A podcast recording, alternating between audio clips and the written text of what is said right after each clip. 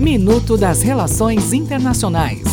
Olá, aqui é Adélio Araújo e essas são as notícias de hoje. Estados Unidos. O presidente dos Estados Unidos, Donald Trump, defendeu nesta terça-feira sua guerra comercial com a China no momento em que as tensões se intensificam, dizendo que esse é um modelo para negociações norte-americanas com outros países. Estados Unidos e Rússia. O secretário de Estado norte-americano Michael Pompeo afirmou nesta terça-feira que os Estados Unidos não procuram uma guerra com o Irã.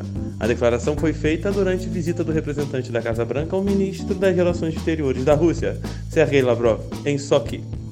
Venezuela.